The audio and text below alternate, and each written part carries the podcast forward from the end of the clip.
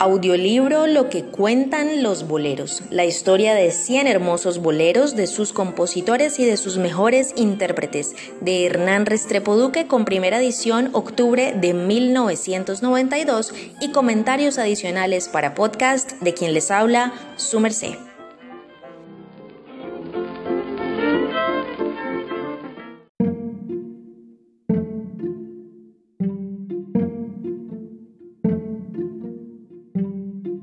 A propósito de las colombianas, Sarita Herrera. Aquí lo que voy a hacer es que voy a leer el pequeño fragmento de lo que cuentan los boleros de Hernán Restrepo Duque, recuerden 1992, y lo voy a complementar con el fragmento de el libro Historia de la música en Colombia a través de nuestro bolero de Alfonso de la Espriella Ocio.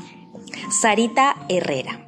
De las primeras cantantes de boleros de origen colombiano fue la barranquillera Sarita Herrera, que se inició en lo regional andino del país, pero en lo personal y en pocos discos con Enrique Madriguera demostró su excelencia.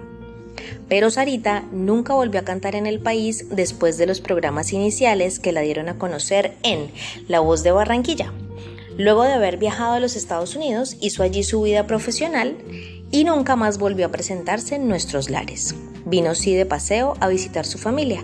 Ella había nacido el 5 de mayo de 1918 y vivió hasta el 22 de junio de 1987.